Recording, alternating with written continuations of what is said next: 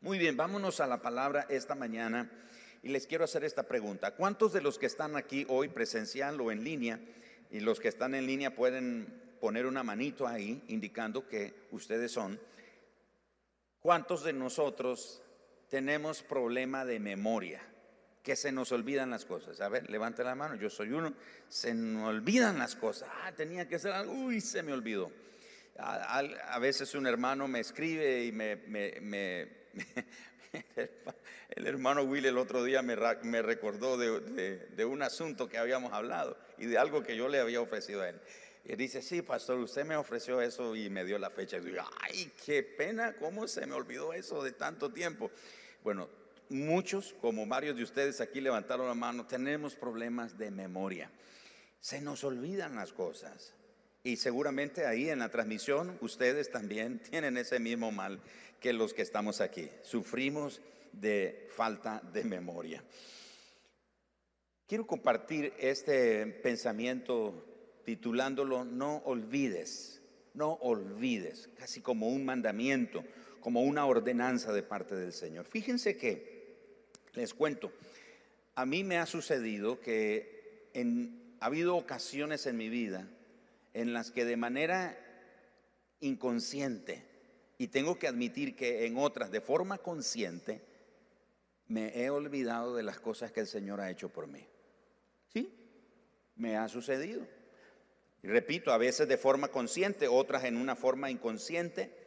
Resulta que me encuentro olvidando todas las cosas con las que el Señor me ha bendecido.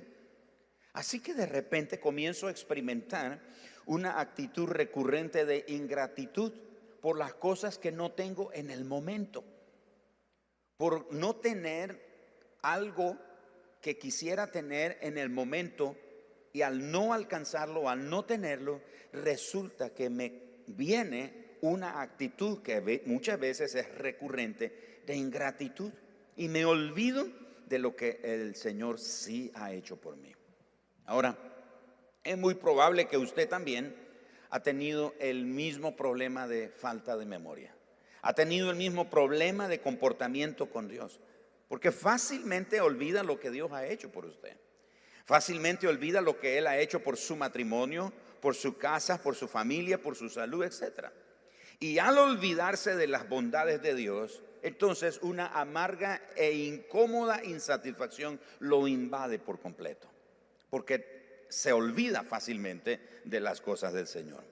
Así que, debido a los problemas sociales a nuestro alrededor, es fácil quitar nuestros ojos de Dios y ponerlos en todo lo que a nuestro alrededor está mal.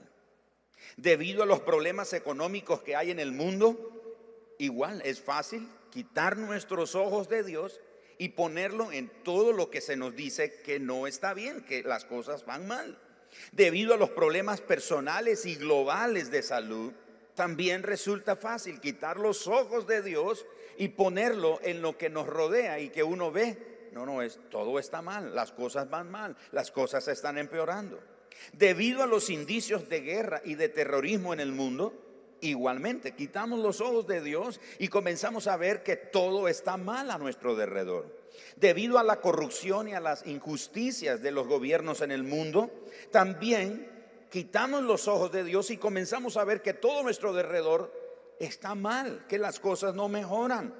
Debido a las catástrofes y a las tragedias que en el mundo o están ocurriendo hoy día con más frecuencia, también tenemos la tendencia a quitar los ojos de Dios y ponerlo en lo que nos está rodeando y pensar y ver que todo está absolutamente mal.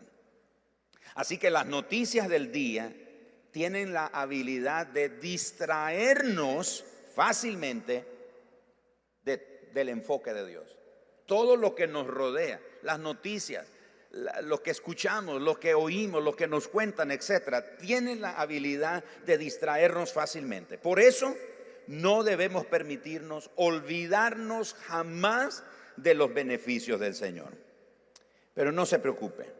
La Biblia nos revela que no somos los únicos ni los primeros que hemos sufrido de olvido. que hemos sufrido de falta de memoria y que por haber quitado los ojos de Dios tenemos una visión y una interpretación mala de todo lo que estamos viviendo. Por eso acompáñeme al Salmo 73 y leamos la historia de un hombre cuyo nombre es Asaf. Y ahí en este capítulo encontramos una gran lección para nosotros también. Dice el Salmo 73, ciertamente es bueno Dios para con Israel para con los hijos, los limpios, perdón, de corazón. En cuanto a mí, casi se deslizaron mis pies, por poco resbalaron mis pasos, porque tuve envidia de los arrogantes, viendo la prosperidad de los impíos, porque no tienen congojas por su muerte, pues su vigor está entero. No pasan trabajo como los otros mortales, ni son azotados como los demás hombres. Por tanto, la soberbia los corona se cubren de vestido de violencia, los ojos se les saltan de gordura, logran con, creces los antojos del corazón, se mofan y hablan con maldad de hacer violencia, hablan con altanería, pues en su boca, ah, ponen su boca, perdón, contra el cielo y su lengua pasea la tierra. Por eso Dios hará volver a su pueblo aquí y aguas en abundancia serán extraídas para ellos. Y dicen, ¿cómo sabe Dios? y hay conocimiento en el Altísimo.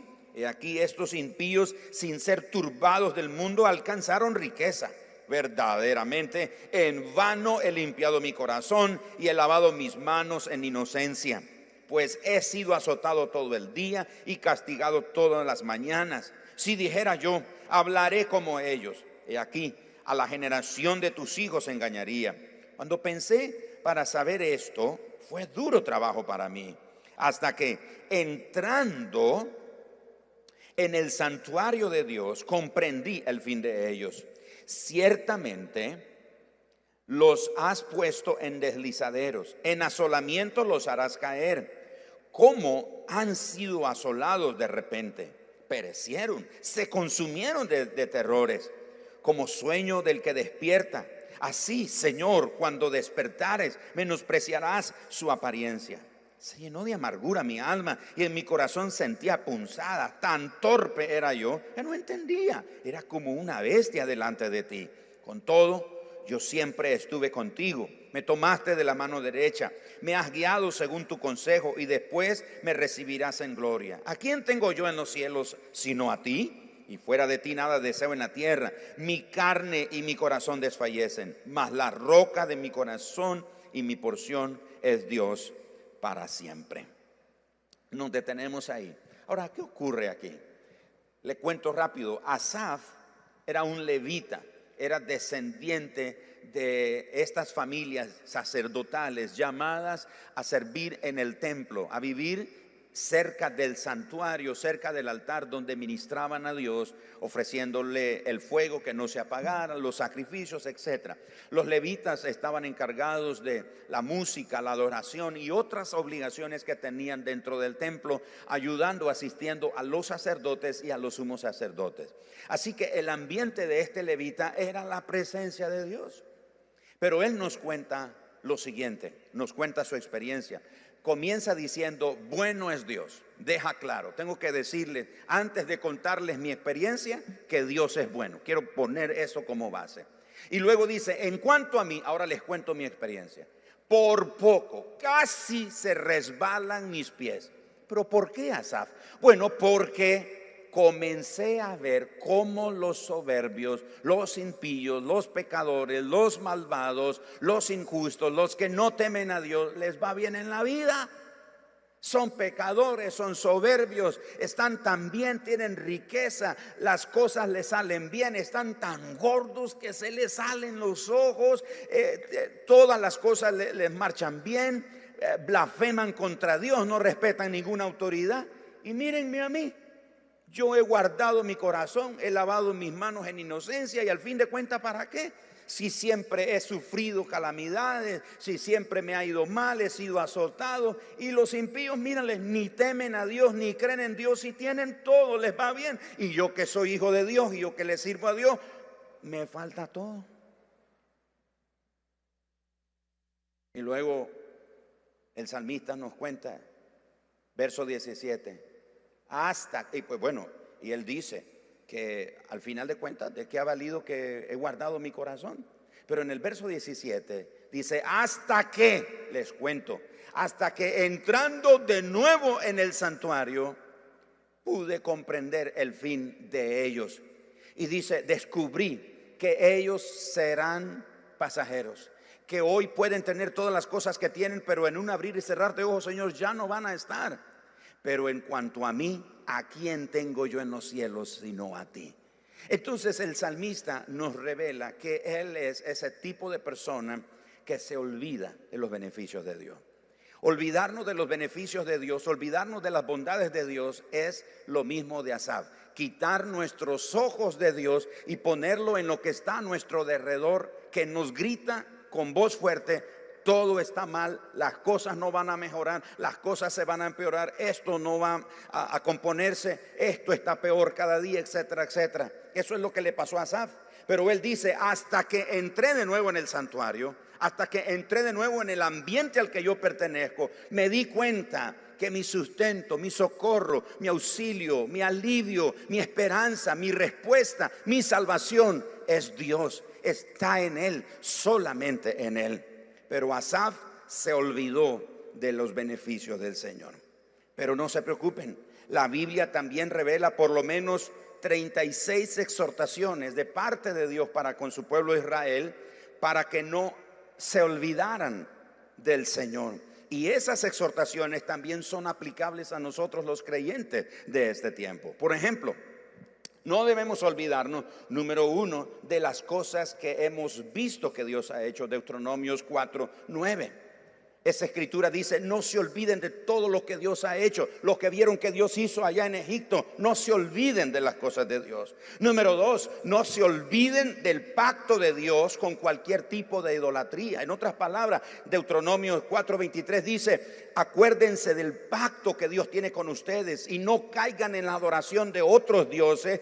Por eso nos dice que debemos de cuidarnos de cualquier tipo de idolatría caemos en cualquier tipo de idolatría por olvidarnos de Dios. Número tres, la Biblia nos exhorta que debemos, no debemos de olvidarnos de Dios una vez que las cosas marchen bien. Deuteronomio capítulo 6, verso 10 al 12. Es un pueblo que viene de esclavitud, ha pasado por el desierto, ahora entra a una tierra que fluye leche y miel. Y, el, Moisés les dice, una vez que estén en esa tierra y las casas se les hayan multiplicado, el oro y la plata y las ovejas, las vacas, los bueyes, los granos, todo se les haya multiplicado y estén tan bendecidos y tan prosperados, cuídense de no olvidarse del Señor.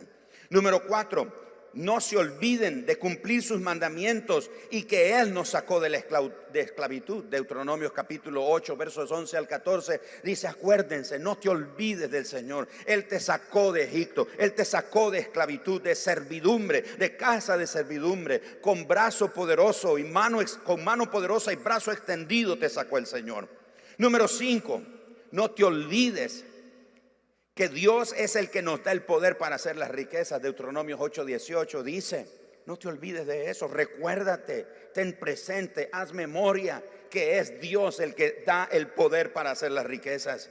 También la Biblia nos exhorta, no debemos olvidarnos que si nos olvidamos de Dios, la consecuencia es que vamos a perecer. Deuteronomios 8:19, hay consecuencia de olvidarnos del Señor. Número 7, no debemos olvidarnos de la ley, la sabiduría y de las razones de Dios. Proverbios 3:1, capítulo 4 y verso 5 afirman esto. Y número 8, no debemos olvidarnos de Dios. No debemos olvidarnos que somos sus siervos que Él nos formó, que somos propiedad de Él. Isaías 44, verso 21. Pero la Biblia también nos muestra evidencias de que nosotros los seres humanos tenemos la tendencia de olvidarnos de Dios en medio de las situaciones del momento. Cuando estamos en una circunstancia, en una hora de prueba, en un momento debido o particular en nuestra vida, la Biblia nos muestra evidencia que tenemos la tendencia a olvidarnos de Él, a olvidarnos de sus obras, olvidarnos de sus bondades, de su fidelidad, de su poder, de sus milagros, etc. Y le doy unas, unas cuantas escrituras. Si usted quiere tomar nota e ir a casa y leerlas, y como la escritura no es de interpretación privada, Él le puede mostrar a usted otros principios a su vida.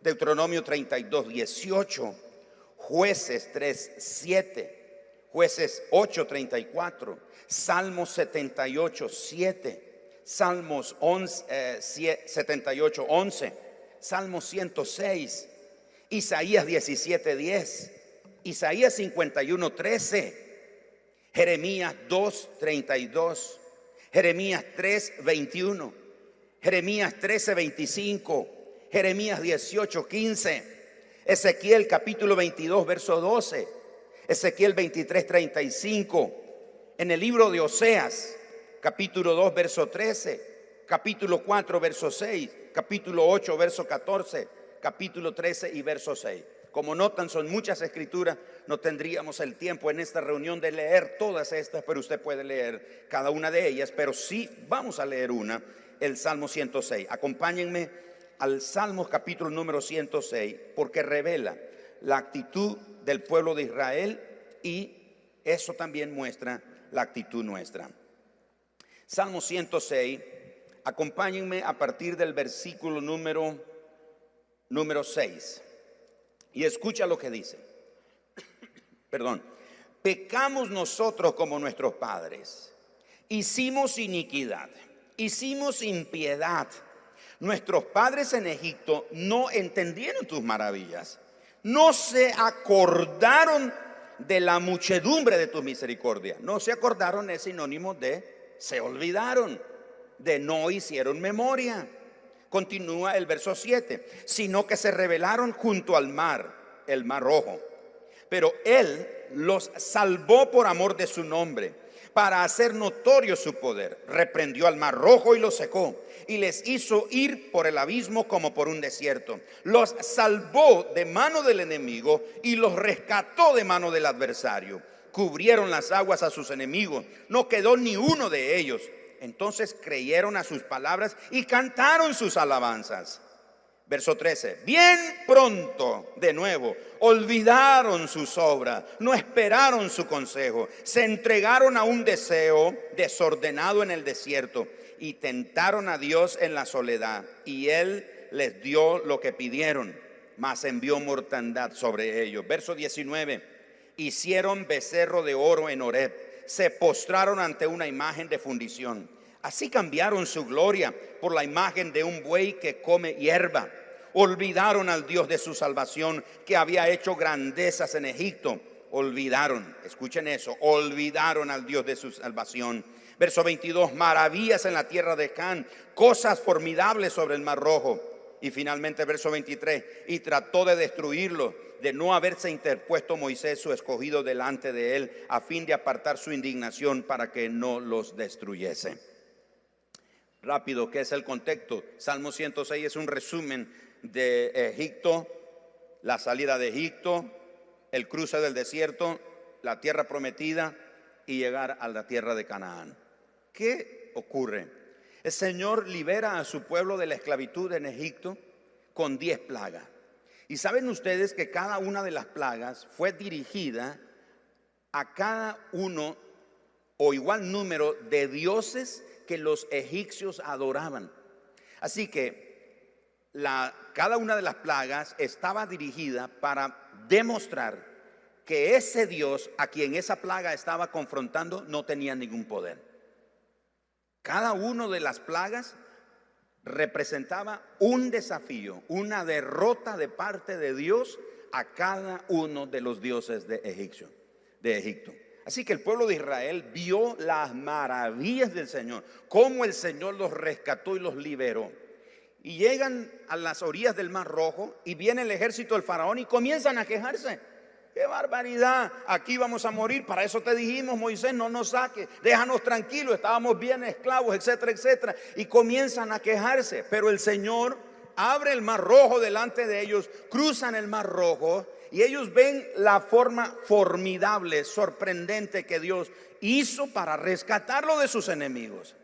Pero tres días después les hace falta agua. Y qué memoria más corta la que tenían ellos y comienzan a quejarse. No hay agua, nos vamos a morir de sed. Aquí vamos a perecer. Nuestros hijos, nuestras mujeres, nuestros ancianos, nuestros niños, nuestras vacas, nuestros animales. Aquí vamos a morir, vamos a morir de sed. No hay agua, no hay agua. Y comenzaron a quejarse. ¡Wow! Hacía tres días estaban danzando, hacía tres días la hermana de Moisés con las mujeres agarraron las panderas y los panderos y comenzaron a cantar y a cantar y a celebrar al Señor por lo que había hecho. Pero tres días después se les ha olvidado que el Dios que hizo maravillas en los días pasados es el mismo Dios que está con ellos, es el Dios que va día a día con ellos, no los ha dejado ni un solo momento.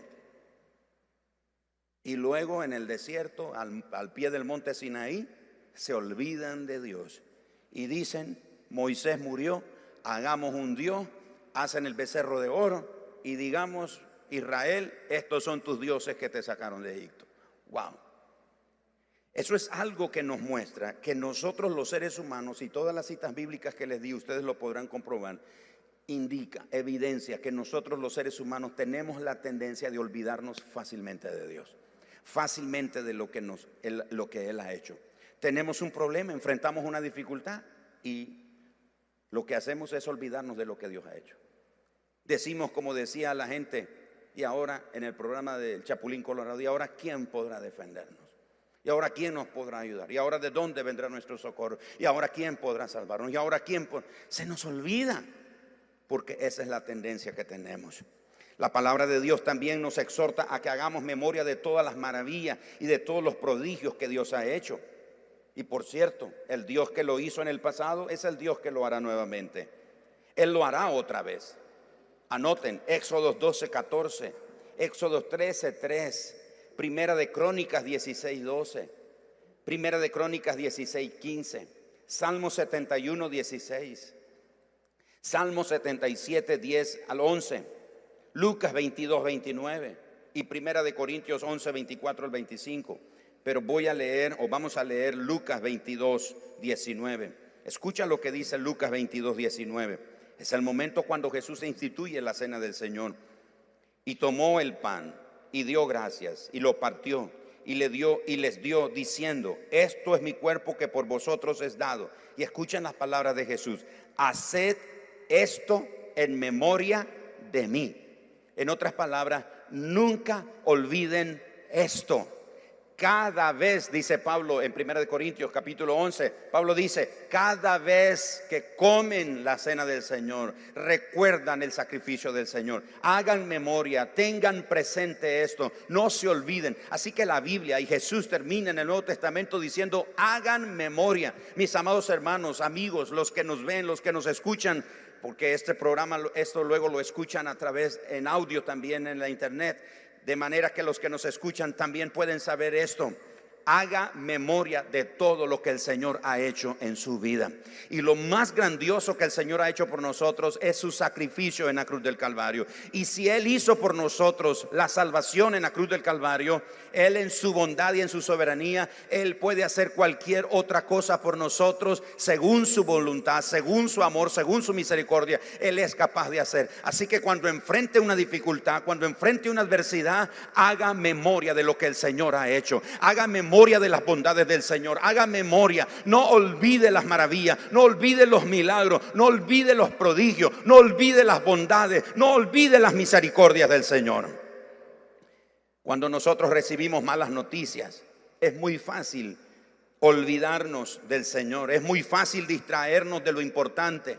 Es muy fácil. Por eso el Salmos capítulo número 100, 103, versículo 1 y 2 nos dicen, acompáñame ahí a esa escritura. Salmos capítulo 103, verso 1 y verso 2. Bendice, alma mía, a Jehová, y bendiga todo mi ser su santo nombre. Bendice, alma mía, a Jehová, y no olvides. ¿Qué dice? Y no olvides. Y no olvides ninguno. ¿Cuántos?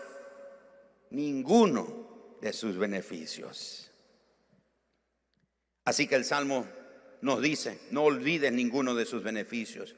Aunque el mundo será cada vez más oscuro, no olvides los beneficios del Señor. Aunque tus circunstancias se vean oscuras, no olvides los beneficios del Señor. Aunque el dolor que sientas ahora sea fuerte e inexplicable, no olvides sus beneficios. ¿Sabes por qué? Porque Dios es bueno. ¿Cuántos creen eso? Dios es bueno. Ahora yo voy a gritar, Dios es bueno y ustedes van a, contestar gritando todo el tiempo, ¿de acuerdo? Dios es bueno. Eso es una verdad. Dios es bueno todo el tiempo y todo el tiempo Dios es bueno. Pero muchas veces cuando quitamos nuestros ojos de Él y vemos lo que está a nuestro alrededor, vemos que está mal la cosa, vemos que es tan difícil la cosa, vemos que se ven imposibles, vemos que no se superan, vemos que se empeora, se complican las cosas a nuestro alrededor. Pero cuando nosotros nos contemplamos, nos enfocamos en Dios, podemos tener la seguridad como Asaf, que entrando de nuevo en el santuario, sabemos una cosa, que nuestra porción está en Dios. ¿A quién tenemos en los cielos sino a Dios? ¿A quién tenemos en los cielos sino a nuestro Salvador? ¿A quién tenemos en los cielos sino a nuestro proveedor? ¿A quién tenemos en los cielos sino al que puede salvarnos y rescatarnos? ¿A quién tenemos en los cielos sino aquel que cuida de los suyos? ¿A quién tenemos en los cielos sino aquel que hizo los cielos y la tierra? ¿A quién tenemos en los cielos sino aquel que todo lo puede? Aquel que lo vence todo, aquel que pelea las batallas por nosotros, aquel que libra las batallas por nosotros y no ha perdido una sola batalla desde la eternidad hasta la eternidad. Él es victorioso. Así que no nos olvidemos de sus beneficios.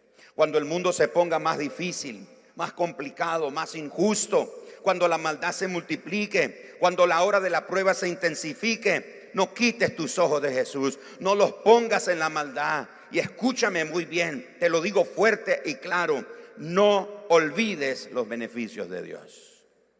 No lo olvides. Ahora, hay consecuencias de olvidarnos de Dios y de sus beneficios. Es fácil hacer lo malo. Cuando nos olvidamos de Dios, número uno, es fácil hacer lo malo. Segunda consecuencia, nos olvidamos de Él por mucho tiempo yo, he conocido cristianos, personas que visitan las iglesias y uno se encuentra que se desconectan de la iglesia. Dice, hermano, ¿qué pasó? No lo hemos visto, no hemos sabido de usted. Y ellos dicen, es que tengo un problema, es que estoy en medio de un problema.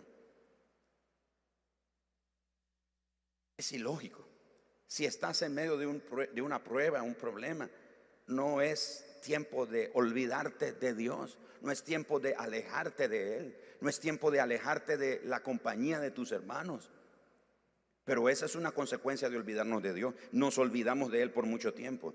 Torcemos nuestros caminos, tropezamos en nuestros caminos una y otra vez. Número cinco, confiamos en las mentiras. En vez de confiar la verdad de Dios, confiamos en las mentiras. Número seis, defraudamos a los demás. Número siete, le damos las espaldas a Dios, por supuesto. Y número ocho, lo más peligroso, nos enorgullecemos. Llegamos a enorgullecernos que todo es por nosotros. Así que la Biblia insiste al respecto y nos dice, acuérdate, acuérdate. ¿Y de qué debemos acordarnos? Primero, que fuimos esclavos, que Dios nos sacó con mano fuerte y brazo extendido. Así dice Deuteronomio 5:15, Deuteronomio 15:15. Dice que el Señor nos sacó de la esclavitud. Fue Él el que nos liberó. Y si usted lee estas citas que acabo de decir, usted va a leer esa palabra, acuérdate. Y tiene un tono de un mandato. Acuérdate. No permitas. Sé intencional en no olvidarte de. La Biblia nos exhorta a que nos acordemos de lo que Dios le hizo al faraón y a todo Egipto. Deuteronomio 7, 18. Nos exhorta de todo, que no nos, acordemos de todo el camino por donde el Señor nos ha traído. Deuteronomio 8.2, te ha hecho venir por un camino, dice el Señor, por el desierto y te probó para saber si habías de temer o no al Señor. Ahora, ¿quién era el que iba a saber si temían o no a Dios? No Dios. Muchas veces las pruebas van a revelar lo que hay en nuestro corazón. Muchas veces la hora de la prueba va a revelar lo que realmente hay en nuestro corazón, lo que realmente creemos o pensamos acerca de Dios. Número cuatro, la Biblia dice, acuérdate del día que el Señor te liberó. Deuteronomio 16.3, acuérdate, haz memoria del día que el Señor te liberó. No sea malagradecido, haga memoria, acuérdese del día que el Señor lo liberó. Número 5, acuérdate de todas las maravillas y de todos los prodigios que el Señor ha hecho. Salmo 105, verso 5. Acuérdate de todas las cosas que el Señor ha hecho. Y por supuesto, hay beneficios de no olvidarnos de Dios. Hay muchos beneficios. Voy a mencionar tres de ellos. Beneficios de no olvidarnos de Dios y de sus beneficios, obviamente. Primero, nos da la fuerza para enfrentar cualquier situación por difícil que ésta sea. La gente se te acerca y te pregunta, ¿y cómo hace? ¿Cómo está haciendo? Y las cosas no van bien. Hay muchos enfermos. O si perdiste un ser querido, ¿cómo lo ha hecho? ¿Cómo ha hecho para soportar? ¿Cómo a pesar de que perdiste el empleo? ¿Cómo a pesar de las cosas tan difíciles que se ven hoy día, cómo haces para tener esperanza? ¿Por qué tienes tanta confianza? ¿Cómo lo haces? Es muy sencillo. No me olvido de los beneficios del Señor. No me olvido de lo que el Señor ha hecho. Porque cuando no me olvido del Señor y lo que Él ha hecho, tengo fuerza. Él me da fuerza para enfrentar cualquier situación, por difícil que sea. Segundo beneficio, podemos mirar al futuro sin temor. Podemos ver al futuro sin temor. Levantamos la mirada y pensamos en el futuro y aunque la gente a nuestro alrededor tiene miedo del futuro, no sabe qué va a pasar del futuro. Usted que no se olvida de Dios puede mirar al futuro sin temor. Número tres, sabemos que toda nuestra vida está en las manos de Dios. Eso es algo que es un beneficio que nadie nos puede quitar. Por causa de no olvidarnos lo que Dios ha hecho. Ustedes supieron que hace una semana mi hijo mayor que está ahí en el piano estuvo afectado con ese lo del virus y estuvimos obviamente orando por él y muchos de ustedes oraron por nosotros. Y una noche mientras estaba orando ahí en, en mi habitación, el Señor me trajo a memoria algo. Cuando yo tenía cerca de nueve o diez años, fue cuando ocurrió la guerra de 1979 aquí en Nicaragua. En ese tiempo yo estaba viviendo en una comunidad que se llamaba Las Canoas, donde hay un gran lago artificial ahora. No sé cómo estará, yo creo que ya está seco o se está secando, no me acuerdo. Pero bien, el punto es que ahí vivía en esa comunidad con una tía y muchas de mis familias, incluyendo mi papá, mi mamá estaba en Estados Unidos, pero mi papá estaba aquí viviendo en el área de las Américas ah, y varias familias. Tenía un familiar que venía y llegaba hasta cierto punto aquí en la carretera norte y no la dejaban pasar y decía, no, toda esa zona ahí ya no existe, toda esa gente la mataron, todo eso está en ruina. Y ella llegaba con ese reporte. Y yo me acuerdo que yo me enfermé. Porque siendo un niño de 9, 10 años, lo primero que pensé es, me quedé, mi mamá no está. Mi mamá está en Estados Unidos. Mataron a mi papá, mataron. Yo me sentí solo, abandonado. Y me enfermé. Me enfermé con unas fiebres, unas temperaturas y temblaba por muchos días.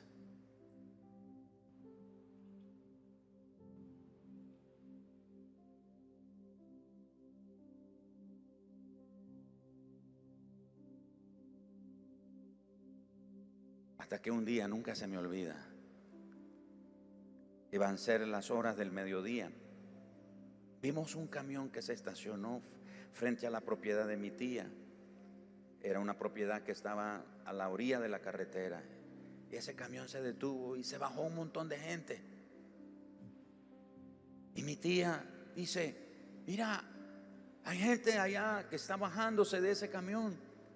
Y sus hijas que vivían con, con ella y yo, aunque yo estoy enfermo, me recuerdo, nos levantamos vemos que toda esa gente se baja de ese camión y viene en dirección de la propiedad. Era mi papá y todos los que vivían en la casa de él. El Señor los había preservado. No habían muerto como nos habían dicho. Uy, nos alegramos ese día, lloramos y eso, y después de encontrarnos, porque no nos habíamos visto por varios meses, mi papá me llevó cerca de un cerco de la propiedad de mi tía. No sé cuántos de ustedes conocen que en algunos lugares en el campo los cercos los cercan, valga la redundancia, con una planta que le llaman piñuela. No sé si algunos le conocieron eso. Y yo me acordé de esa planta, no se me olvidó porque muchas veces me espiné, porque tiene unas espinas. Y cerca de ese cerco de piñuela, mi papá me llevó. Yo estaba enfermo. Y mi papá me hizo esta pregunta. Y dijo, Gerardo, ¿tú crees que Dios puede sanarte? Y yo dije, sí. Y ahí de rodillas mi papá oró por mí, puso sus manos sobre mí. Y en el lapso de un par de horas, el vómito, diarreas y fiebre y todo lo que yo tenía se había ido. Nunca se me olvida eso. Esa noche que yo estaba orando en mi habitación por mi hijo, el Señor me dijo, ¿te acuerdas cuando te sané en, el cerco de Piñuela? Yo dije, sí. Y el Señor me dijo, todo va a estar bien. Todo va a estar bien con tu hijo. Y yo creí esa palabra. Hermano, no olvides lo que el Señor ha hecho por ti. ¿Sabes por qué? Porque para nosotros lo que Dios hizo hace 10, 15, 20 años o la cantidad de años que sea, puede ser que para nosotros es cosa del pasado. Pero recuérdate que Dios es el mismo ayer, hoy y por siempre. En otras palabras, lo que Él ha hecho hace 10, 15, 20 años o la cantidad de tiempo que haya hecho, sigue fresco delante de Él. Para Él es hoy es hoy, para Él sigue siendo hoy, para Él sigue siendo actual, porque lo que Él hace no pasa. No te olvides de las maravillas, de los prodigios, de las señales, de los milagros, de lo que el Señor ha hecho por ti. Y hay algo de lo que jamás nunca debemos olvidarnos, es de lo que Jesús hizo por nosotros en la cruz del Calvario. La hora de la prueba puede ser muy oscura, pero lo que Cristo hizo por nosotros en la cruz del Calvario, eso nadie lo puede negar, eso nadie lo puede ocultar, eso es una verdad eterna. Y lo que Cristo obtuvo para nosotros es nuestra salvación, es nuestra redención, es el perdón de nuestros pecados, es nuestra ciudadanía en la casa de Dios. Él es nuestro hermano mayor, somos sus hermanos menores, pero también junto con su sacrificio, Él obtuvo sanidad para nosotros. Jesús llevó el COVID en la cruz del Calvario. Nosotros no sabíamos del COVID, pero Jesús sabía y Él llevó toda dolencia, Él llevó toda enfermedad, Él llevó toda calamidad, Él llevó todo dolor, Él llevó toda necesidad del ser humano. Todo el que viene a Cristo reconociendo que es pecador, que necesita arrepentirse de sus pecados y reconocer que solo en Jesús hay esperanza, que solo en Jesús hay perdón, alcanza el beneficio más grande. Jesús te perdona, Jesús te limpia, Jesús te cambia, Jesús te da una nueva vida, Jesús te da un nuevo sentido, te da un nuevo propósito, te hace un hijo de Dios. Vamos, celebra al Señor con un aplauso. Aleluya. El enemigo, el enemigo quiere distraerte con lo que está pasando afuera. Él quiere distraerte con las noticias, en la televisión, en la radio, en los periódicos, en las redes sociales. Cuidado con esto, porque si solo te alimentas de las noticias, la mañana, la tarde y la noche, será fácil que el miedo gobierne tu vida. Por eso, aún en medio de las dificultades, en medio de las injusticias, en medio de la enfermedad, en medio de las preocupaciones financieras. Recuerda quién es Dios y lo que ha hecho por ti. Si te dejas distraer por eso, llegará un momento que olvidarás los beneficios y solo sentirás miedo. Deja de enfocarte en las noticias. Vuelve a enfocarte en Jesús. Declara, bendice alma mía al Señor. ¿Saben ustedes? La palabra bendice significa hablar bien de las bondades y de las grandezas del Señor. Eso significa bendice. Entonces cuando el salmista le dice a su alma, alma mía, bendice al Señor. En otras palabras, habla bien de las grandezas y de las bondades que Dios ha hecho por ti. Y por eso dice, no te olvides ninguno de sus beneficios. No olvidemos sus beneficios. No olvidemos sus beneficios. Porque Dios es bueno. No los escuché. Dios es bueno. Dale un aplauso al Señor esta mañana.